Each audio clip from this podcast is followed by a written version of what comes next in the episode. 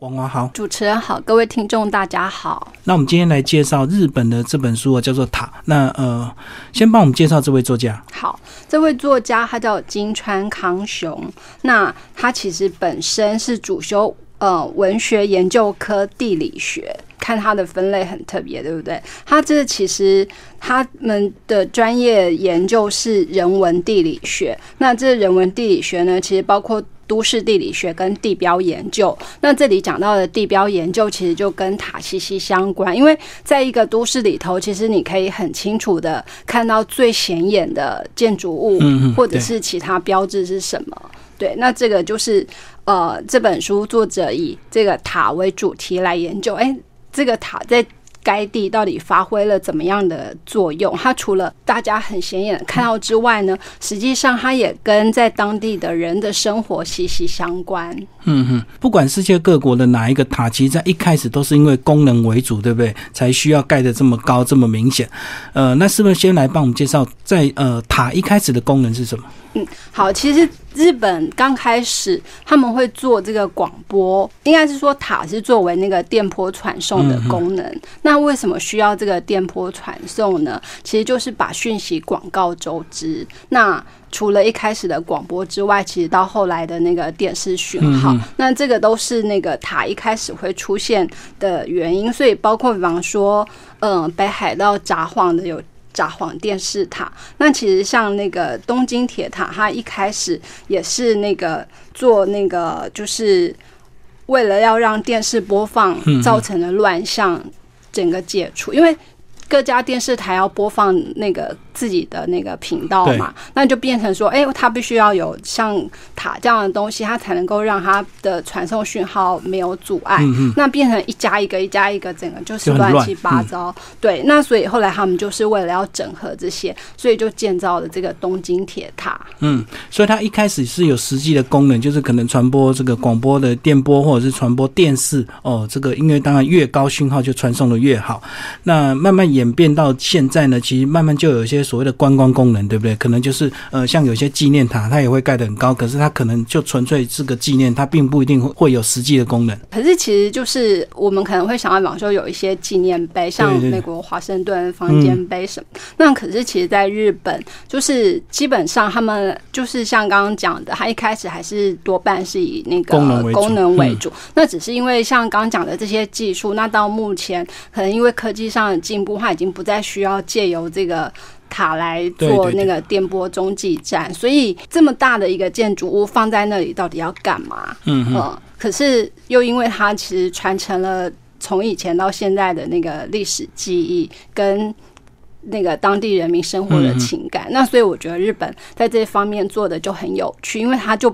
不会说，哎，那我这个没有用了，我就把它拆掉。而是他就把它呃转型作为，比方说好观光功能。对，没错。嗯，那或者是就是让它变成，哎，我这里很重要的一个地标。所以我们想到东京铁塔，一定会想到东京嘛。那就像巴黎铁塔，一定在巴黎。那甚至像京都也有那个京都塔。那它就变成一个各地很重要的一个存在标志。那甚至像现在，哎，我们去东京铁塔上面，它就有开放。它几层就是离地面嘛，说有大展望台啊、小展望台啊，那就让你可以上去。上去干嘛？因为其实你如果在底下的街道走的时候，实际上你看到的是那个大街小巷里头比较细的，然后比较那个呃地面的东西。可是当你站到塔。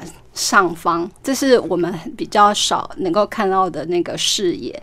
那那个时候，我们就可以看到，哎，我们刚刚走过的街道，或者是其实这样整片东京，在靠近铁塔这一区。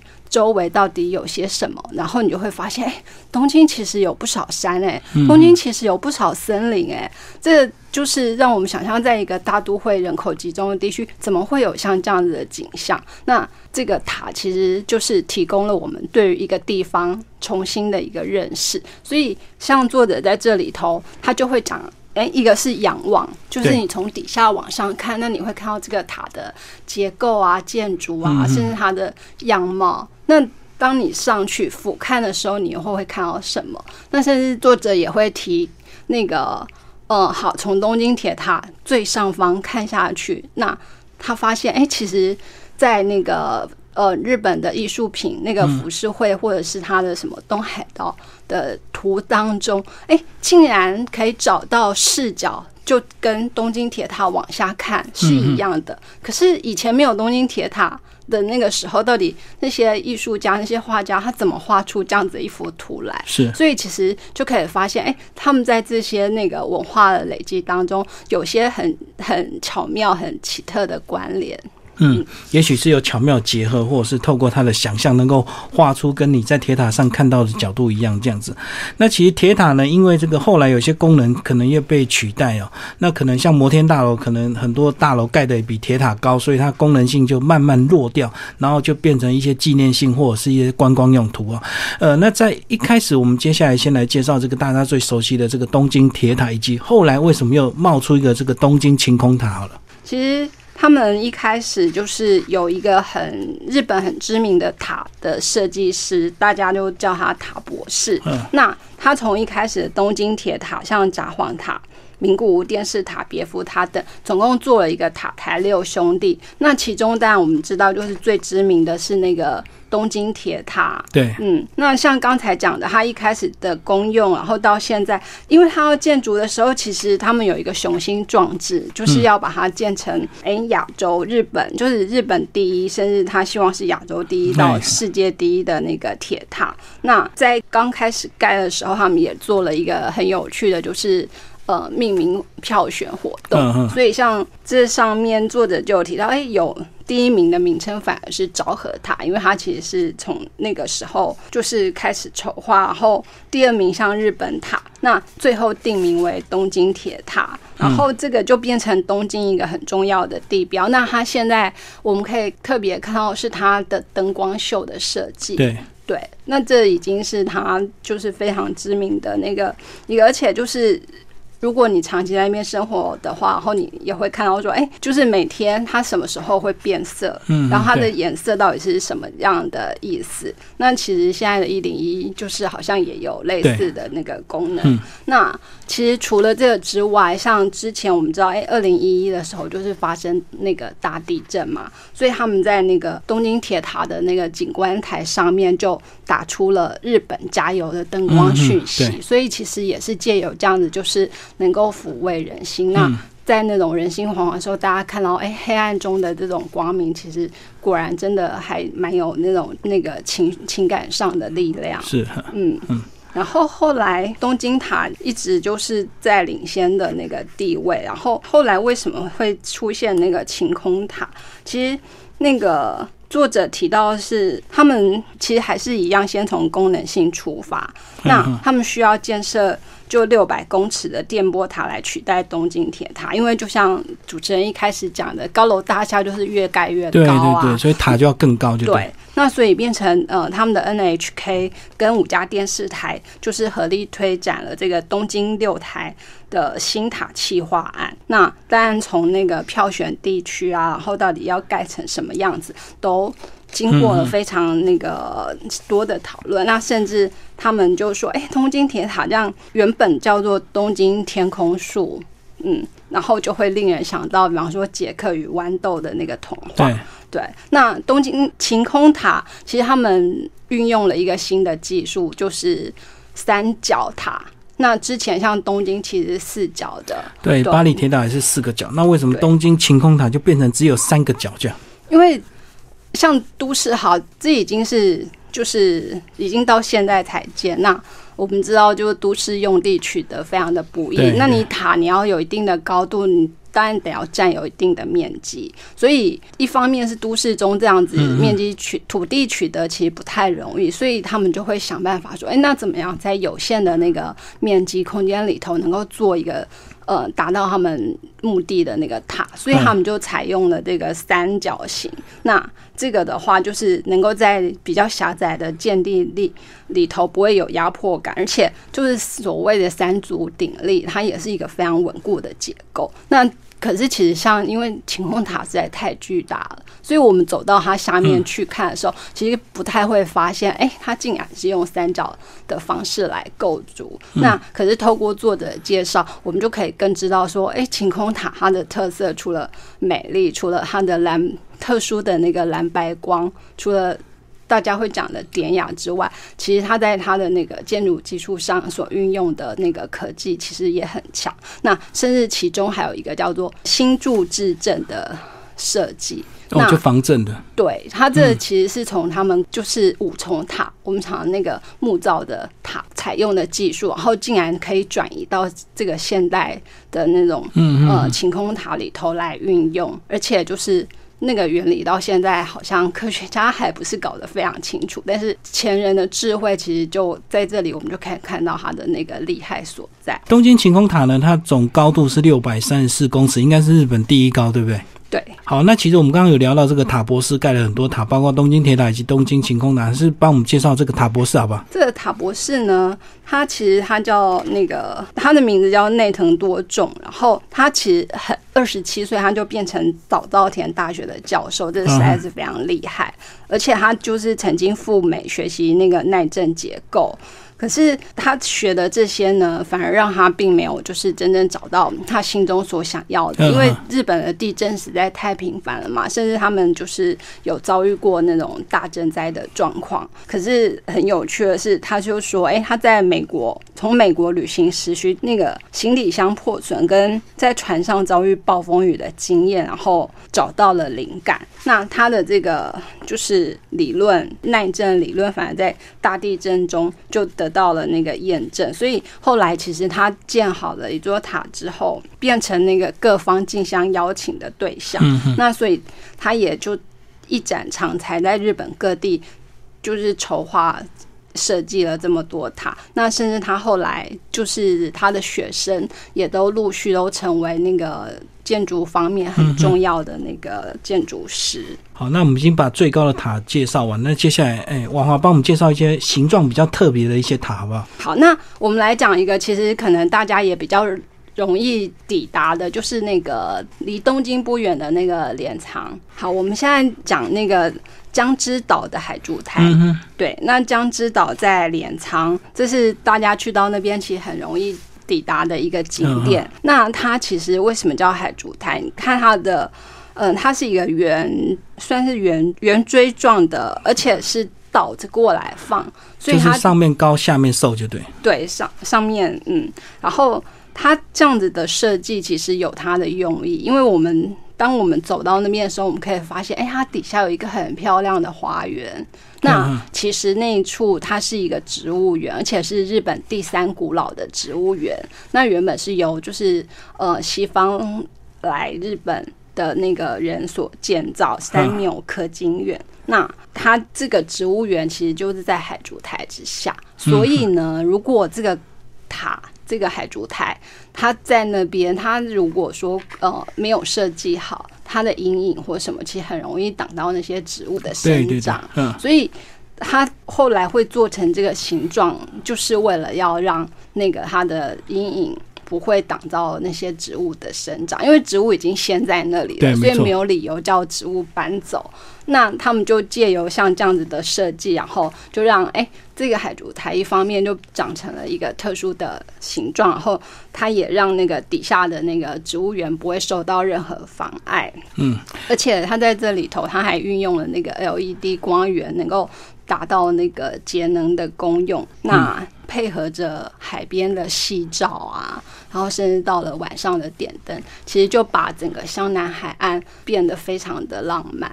所以，我们讲这个海边的灯塔，其实也是塔的功能之一啊。吼，对，是。所以我们刚刚介绍这个海珠台，其实它就是一个灯塔的一个功能，这样。对，然后现在就是也变成一个观光景点。嗯，其实像还有。那个像就是比较靠近海边的，另外还有一个很很好玩是神户的港湾塔。那它的这个港湾塔其实，呃，有一种鼓，就是两边是鼓面，然后中间就是对啊，或者是说有点像扯铃，只是它把那个中间的部分拉长，就有腰身的就对，它就变成有腰身出来了。那这个呃神户的港湾塔其实就是。